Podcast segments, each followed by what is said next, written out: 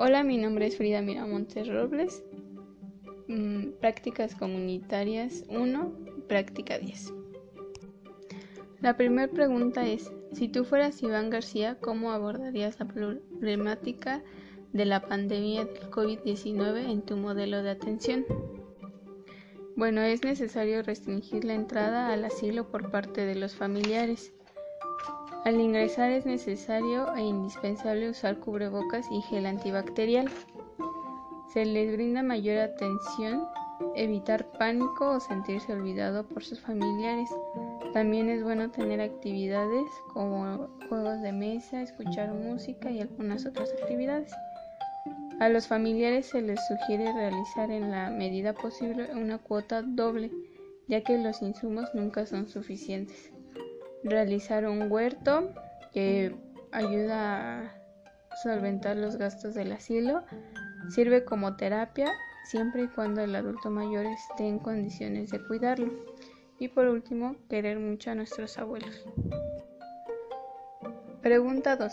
Si tú fueras responsable de dos centros geriátricos, ¿a quién le confiarías las responsabilidades mientras no estás y por qué? Para contestar esta pregunta, primero hay que saber bien cómo es un organigrama del centro geriátrico. Está el director y hay dos áreas. Una es el área de sociosanitaria, que está el departamento de geriatría y el departamento social. El departamento de geriatría está el psicólogo, médico geriatra, enfermera, unidad de fisiología con auxiliares, unidad de terapia ocupacional, unidad de servicios de alimentación y cocineros. En el departamento social están los trabajadores sociales.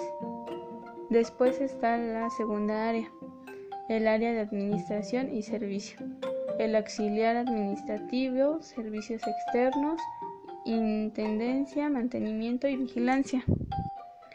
Yo dejaría la responsabilidad en el área sociosanitaria a la enfermera y una en el área administrativo y servicio al mantenimiento, ya que si no está el médico geriatra podemos este podemos encargarle a la enfermera y sin un buen mantenimiento todo el, el centro no funcionaría adecuadamente. Así que yo escojo a la enfermera y al de mantenimiento. Pregunta número 3. ¿Cuál sería tu plan extraordinario para poder obtener donaciones económicas y en especie teniendo en cuenta la problemática que tienen estos modelos de atención del reportaje gerontogeriátrico? Solicitar donaciones en especie o monetarias a través de las redes sociales de manera urgente, ya sea en Facebook, YouTube, Instagram, Twitter. Después, acudir a las instituciones públicas correspondientes para solicitar el apoyo de los adultos mayores Secretaría de Bienestar. Pregunta número 4. Según datos del Censo de Alojamiento de Asistencia Social del INEGI del 2015, 8 de cada 10 adultos mayores de casi 22.000 personas adultas mayores viven en uno de los 1.020 centros de asistencia social en el país. ¿Qué te indican estos datos en situaciones como la que vivimos en la actualidad? Si fueras el director de un centro gerontológico, llámese club, centro, residencia, como directora de un centro geriátrico, con base a los siguientes datos, 119.968.473 población total, de la cual un 38% son adultos mayores, de acuerdo al, a lo que representa el censo del 2015, que 8 de cada 10 adultos mayores tengan que vivir en un censo en un centro geriátrico, ya que dijeran que pertenecen a la población económicamente activa. Asimismo, el porcentaje pertenece a la población económicamente inactiva. Pregunta número 5. Si tuvieras que desarrollar un programa de asistencia social para casos extraordinarios como esta pandemia, ¿cómo atenderías al 10% de los adultos mayores que viven en sus casas?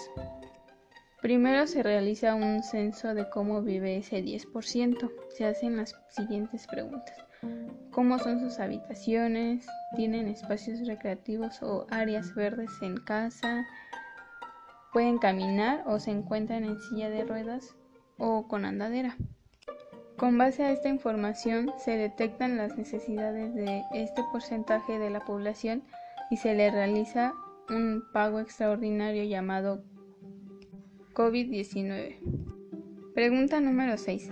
¿Qué medidas tomarías en tu personal y con la familia del residente al enterarte que hay una epidemia que pone en riesgo a los adultos mayores y con qué tiempo de antelación lo harías? Las medidas de precaución son no salir del asilo, usar cubrebocas y gel antibacterial, no recibir a familiares ni amigos hasta nuevo aviso, personal que elabora tomar distancia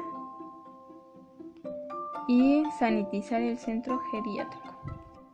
Pregunta número 7.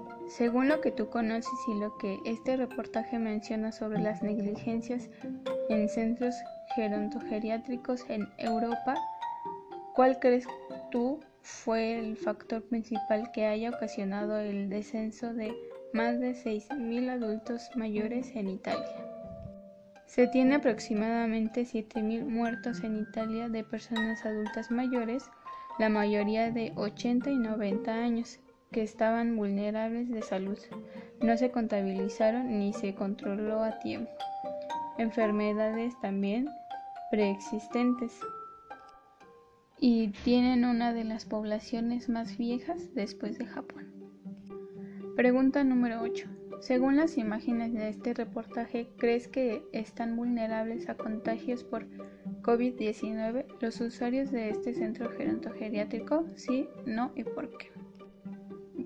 Yo pienso que sí porque no se ve en las imágenes que todos tengan las medidas de precaución.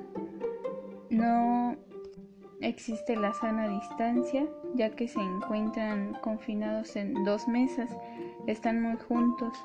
Los adultos mayores no traen cubrebocas y no se nota al personal que labora en los asilos y hay mucho contacto con el adulto mayor, entonces pienso que sí están vulnerables a los contagios del COVID-19. Pregunta número 9. ¿Qué medidas tomarías tú como director del centro geriátrico diferentes a las que tomaron en el centro geriátrico del reportaje para disminuir niveles de su estrés, ansiedad y el no ver a sus familiares y amigos? Yo habilitaría una sala de entretenimiento visual en ver películas del cine antaño también a través de las redes sociales evitar a la población a escribirles cartas a los adultos mayores, así como preguntarles a los adultos mayores qué les gustaría que la población donara.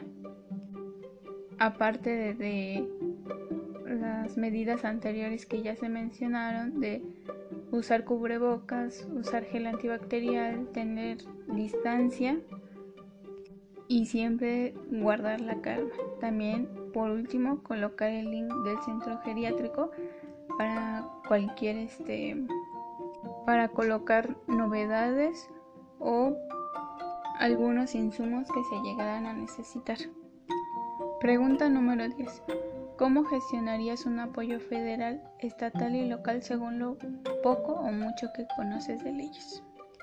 De todas las donaciones están reguladas bajo el Servicio de Administración Tributarias, que es el SAT, lo cual depende de la Secretaría de Hacienda y Crédito Público de México.